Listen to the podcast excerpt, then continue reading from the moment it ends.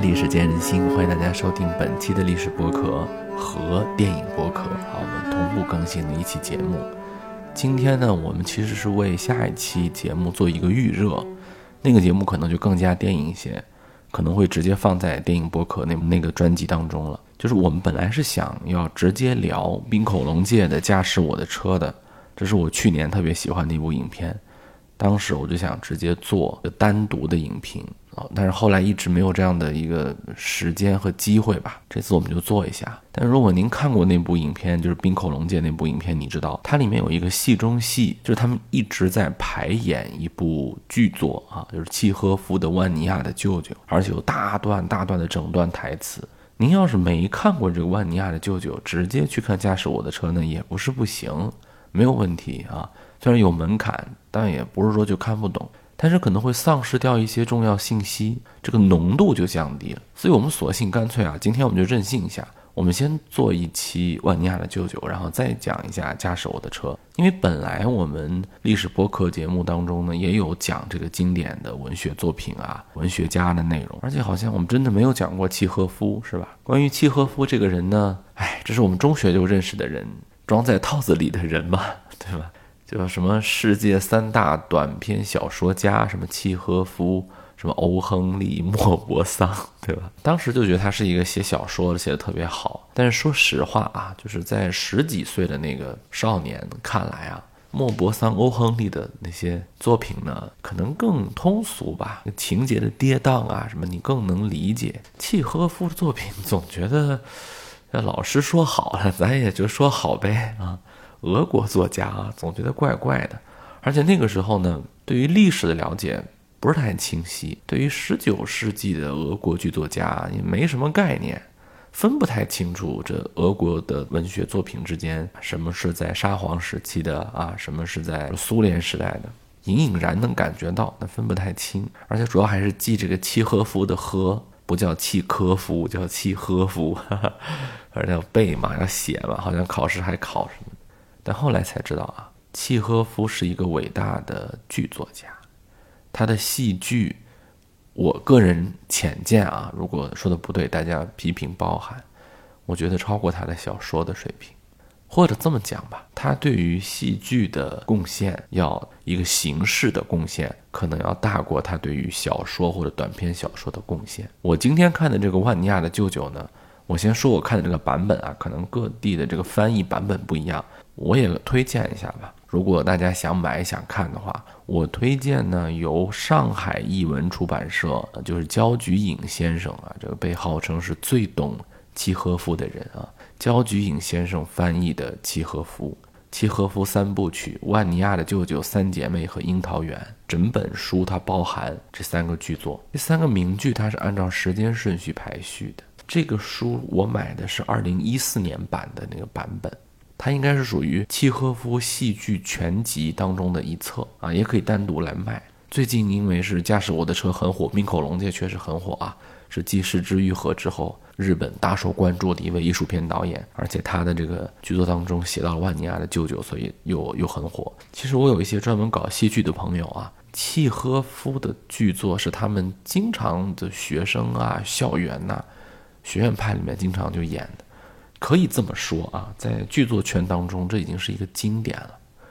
写万尼亚的舅舅啊，就演万尼亚的舅舅，演这个契诃夫的，是几乎学现代戏剧都要演的。就我们可能觉得是应该要演什么茶馆啊，对吧？雷雨啊，其实像茶馆、雷雨，尤其是雷雨啊，它被契诃夫的影响是很深的。可以这么说啊，整个二十世纪的这些剧作家。我敢说，大部分都公开的表示过自己是契诃夫的小迷弟。我们来说说《万尼亚的舅舅》这个作品啊，然后我们就可能就大概能理解契诃夫为什么被我刚才一顿彩虹屁的吹啊。《万尼亚的舅舅》是一个四幕剧作，嗯，可能熟悉经典戏剧的人就觉得很奇怪啊。对，它是一个四幕剧作。我们一幕一幕的来啊，它讲的是一个在传统的俄罗斯乡间庄园的故事。我们按照剧作的顺序，我们一幕一幕的讲。剧作嘛，一幕就是一个场景。第一幕呢，是一帮人在讨论一个老人，就是这个庄园的主人，万尼亚舅舅啊，没有的啊，没有白勺的，叫万尼亚舅舅。这个万尼亚舅舅是指一个人，他叫万尼亚，啊，他有一个外甥女儿，就是这个舅舅和这个外甥女儿，还有呃庄园的一位外来的医生，还有一位老乳母吧，他们在一个花园里头聊天儿。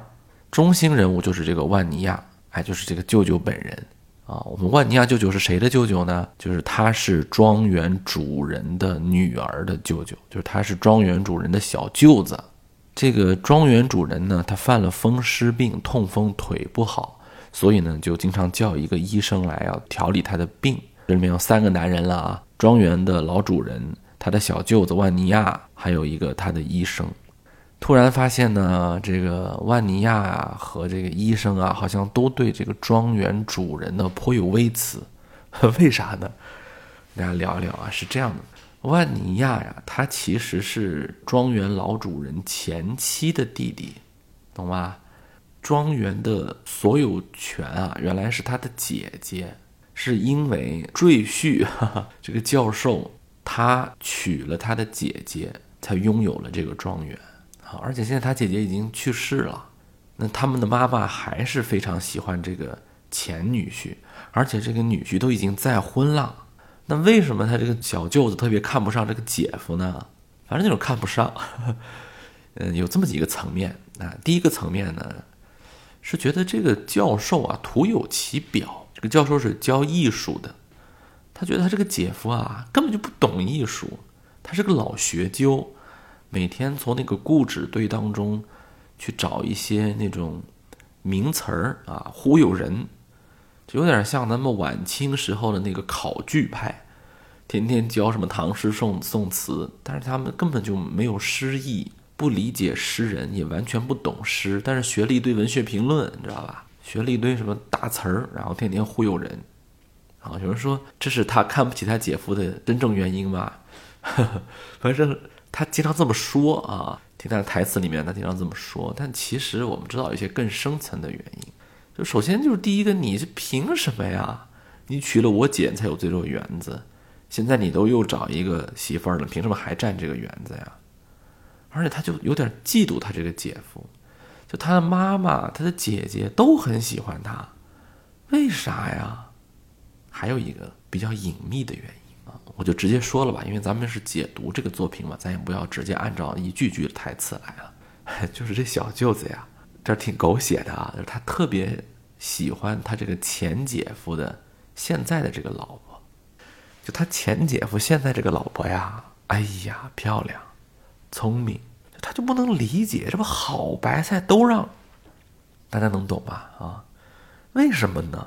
跟他有同样观点的呢，还有他这个。姐夫的医生，他这个医生啊，确实是有真才实学啊，不但是位医生，还是位环保主义者啊，管理着一片森林。他呢，给他的雇主吧，就是这个庄园的老主人来看病，但其实他也就是一些富贵病，没有什么太大的事儿，经常就白跑一趟。而且以前嘛，十九世纪嘛，路程也不是太方便，所以来一趟呢，也就基本上要过夜，就要住这儿，就那个私人医生啊，跟家里面走的还是比较近的。他也对这个主人的年轻的妻子有垂涎，啊，也是对他有想法。这儿我就要说一句啊，就这个时候大家能够理解，都觉得他们俩肯定不幸福。就是这一对夫妻啊，老夫少妻为什么能幸福呢？要么就是揣着一副比较猥琐的心，觉得呢，哎，他们俩肯定过着一些很压抑的生活，啊，他们肯定之间。夫妻生活也不是很和谐，这个女子呀，肯定是在忍受。还有呢，就是往坏了想，这个女子说她就是为了人家钱嘛，图人家钱来的嘛。总体一句话，就他这个小舅子带他这个医生都觉得这对老夫少妻的婚姻有空子可钻，明白了吧？这是一个主要的矛盾冲突啊。当然，万尼亚舅舅嘛，有舅舅就有外甥啊。咱们说说这个外甥。这个外甥呢是亲外甥啊，不是后的，是亲的。就这个老庄园主跟他的前妻所生的这个女儿叫索尼娅。这个索尼娅呢，心存一些樱桃色的浪漫。他特别喜欢这个医生，因为这个医生首先人家有真才实学，而且经常发表一些高谈阔论。比如说，他对于现代工业文明、对于传统生活、对于森林、对于环境的污染有他的看法。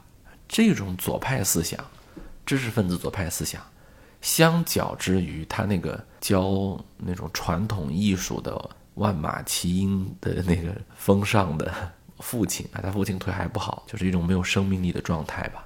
就相比较之下，他可能更喜欢这位医生，所以呢，就特别喜欢让这个医生来啊。一听说这个医生要留着过夜，非常的高兴。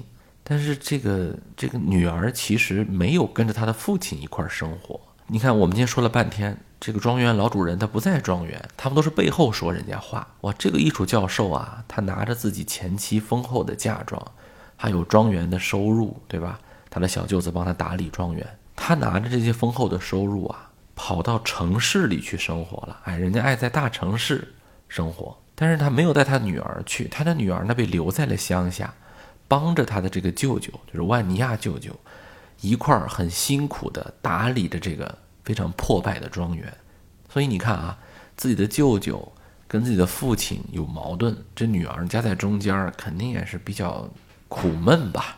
而且他也不太喜欢他这后妈，谁能喜欢他这后妈呢？他这后妈比他也大不了几岁，是不是？肯定也不太喜欢他这后妈。所以就是这么一家子别别扭扭的这么一个感觉吧。在第一幕当中呢，有一次名场面，就是小舅子啊，他这个小舅子万尼亚啊，直接就说出了对他这个后任嫂子呀，哎，也不叫后任嫂子，叫什么？这关系怎么说？他姐夫的这个后面的这个老婆呀，就直接就挑明了，说你们，要不你跟我吧，表达了对他的爱意。我这里面我插一句我的评论啊，我觉得这个爱意不真诚。你是真的对他有爱呢，还是藐视他的婚姻呢？所以，呃，叶列娜啊，就这个二十七岁的小夫人啊，她就有一次非常精彩的反驳。她说：“哎呀，我已经厌倦了你们这样的人了啊！谁都可以在我面前攻击我的丈夫，但是打的都是可怜我的这个旗号，好像我还不能发火，说要可怜我这个小女人嫁给了一个老头子。我觉得你们太太小人了啊！你们那个心里面龌龊的想法，我太懂。”如果一个女人，一个你们喜欢的女人不属于你们，你们为什么就不能冷静的看待她呢？为什么就一定要想她生活一定不幸福，或者说她的丈夫一定是龌龊的，或者说她一定抱有什么图人家钱、图人家家世的想法呢？这个话我觉得问的很好，大家想想啊，如果说这个话在今天被说出来，我觉得都是很好。你看今天有很多那个电视剧啊。包括我们身边有很多人，老要跟人家指指点点点啊，说什么老夫少妻在里面就不幸福啦啊！你看他们之间肯定是为了图点啥呀啊！你看那个女的那么年轻，她为什么跟一个比她年纪那么大的呀？我记得原来我看金庸小说，好像是说胡斐吧，还是谁呀？我忘了，胡一刀啊，我忘了啊，记得不清楚了。有一个和尚，真的是一个和尚，他就说，你看。他的夫人那么年轻，那么漂亮，你看他那个老公胡子拉胡子拉碴的，对吧？那么粗犷，他们肯定不幸福吧？就他的眼中，美女一定要配一个小白脸儿，配一个高富帅，或者说就得配他，对吧？普信男，普信男嘛，对吧？觉得这个美女只要配他了，这才能够值当的，配别人那就是猪拱白菜。所以我认为这种示爱啊，哎，怎么看吧？我觉得不是很单纯。这是第一幕，介绍了一下这几个很奇葩的人。第二幕，庄园老主人就这个教授，他就出场了啊，确实是老人啊。如果你第一次看这个戏剧的时候，这个老教授一直没有出场啊，按照传统的一些看法啊，传统看剧的人，哎呀，那这个教授肯定有点东西是吧？对不对？他肯定是一个呃帅大叔啊，或者说老智者。但是其实想多了，他就是一个很普通的老人，而且他自己都觉得自己很颓废。他觉得，哎呀，你看我都老成这个样子了，腿也不行了，你们很讨厌我，怎么了？然后他那小老婆还，哎，也不能叫小老婆，就年纪比较小的老婆，还经常的去劝慰他。第二幕的发生场景呢，是他们家的这个餐厅。这后妈呢，跟这后闺女就有一次对话，她意思是说呀，你喜欢这个医生啊，你要直接去表白。所以你看，这个二十七岁的小夫人啊，我觉得还是很独立的啊，非常有想法的一位女性。她说：“你想说就说，如果她同意了，那当然更好；如果她不同意了呢，她就不太适合再来了，对吧？不要这么吊着，浪费时间。”第二幕当中，这个万尼亚呀，继续向他们家这位小夫人表达爱意，而且是喝了酒的表达爱意。反正现在就有很多男性也是这样，喝了点酒就给前任打电话，特别没品位，特别没品位。我有一次在吃饭的时候遇到过这样的事儿。我有一个同学喝酒，酒过三巡，菜过五味啊，突然就感觉来了啊，非要当着全桌人的面儿给他前任打电话。人前任都结婚了，有孩子了，非要打电话。打完电话还让我跟他说两句。哎呀，我拿到电话来就跟人家道歉吧。啊，我说不好意思，是吧？您挂了吧啊。这个我的朋友也没控制住自己，他每次喝完酒都有这个打电话给前任的冲动。人家那个前任啊，真是涵养特别好，也没跟他翻脸。说实话，非常不合适，对吧？多讨厌啊，这样的角色。我每次都说他，我说你别这么干。他也说啊，我我不这么干，不这么干。他每次喝了酒，他都要有这个冲动。我在场呢，能劝住。那我就不知道我不在场的时候，他是不是打过很多次电话？很讨啊这样的，很讨厌啊，很不好啊。即便他是我的好哥们儿，我也对他这样的行为很不耻啊。万尼亚在就犯了这样的一个毛病。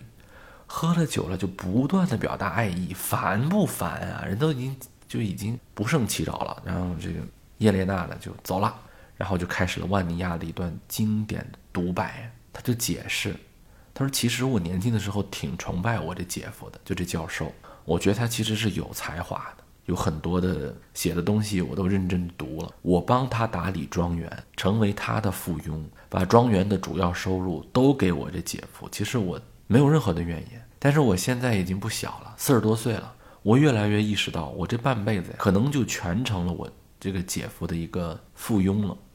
而他的那些所谓年轻时候看起来特别有才华的学识理念，第一没有给他带来钱，没有给他带来幸福，没有给他带来生活。更重要的是，对我没什么用啊！我为我的这半生不值，我觉得我受骗了，而且我觉得我现在很迷茫。我这儿插一句啊，其实大家能感觉到，就是万尼亚这个时候，他有一种极强烈的想要打破这一种状态的欲望。这让我画个重点，敲一下，一会儿我要重点说这一段。总体来讲，在第二幕的时候，万尼亚说出了自己的心中所想。他其实最不满意的，像他们这个小夫人示爱呀，或者说不满他的姐夫呀，等等等等。他总体来讲就是不满现在这种状态啊，他对他原来的那个付出，他觉得不满意。第三幕的故事发展呢，有这么几个重要的点。这个后妈劝这个女儿去找这个医生吧，女儿脸皮薄没去，是她这个后妈帮这个女儿去找了医生。所以医生说：“你不懂吗？我爱的是你呀，不是你这个女儿啊。”而且他很生气，说：“为什么是你来跟我说这个事儿啊？你来跟我说这个事儿，是不是就想拿你的女儿来拒绝我呀？”心中戏太多啊！最让人不可忍受的是啊。他还借着这份冲动啊，知识分子玩的就是花，他还强行的吻上了这叶莲娜啊，就他这个后妈，而且这一幕刚好就被万尼亚看到了。故事情节继续往下发展，教授呢宣布了一个让万尼亚几乎崩溃的信息：万尼亚在上一幕刚感叹了自己前面日子过得不值，更不值的出现了。他这个姐夫说啊，说我在城里面。住的很习惯，但是呢，开销也大。就我那点工资啊，不行。其实这个庄园的收入也不行。那我怎么办呢？我告诉大家，我要卖掉这个庄园，卖掉庄园这个钱啊，我要准备去投资股票，然后去买一座别墅，这样我就可以在城市继续生活了。哇，这个事儿你想想，万尼亚怎么想？我工作了大半辈子，你把庄园卖了，我干啥去？对吧？你能去城市生活，你是教授，那我干啥去？那万尼亚就炸了。然后这段他就开始喷了啊，就开始输出是吧？说我就像一条狗一样被你给踢开了。这会佟湘玉上身？当初如果我不嫁到这儿来啊，佟湘玉上就当初如果没有你娶我姐姐，我的父亲就不会把这个庄园当做陪嫁给我姐姐。那我父亲可能就会把这个庄园给我，或者说把这个庄园卖了做笔买卖，他就可以让我去继承。那现在我就是富二代，我现在啥都没了，我辛苦劳作，现在轮得上你卖了。我姐姐也去世了，这个庄园你继承了。我说啥了吗？我把我的一生都奉献给这个庄园上。我现在四十七了，对吧？我也人到中年了，你这么就把我踹了，你毁了我的一切。万尼亚愤而退场。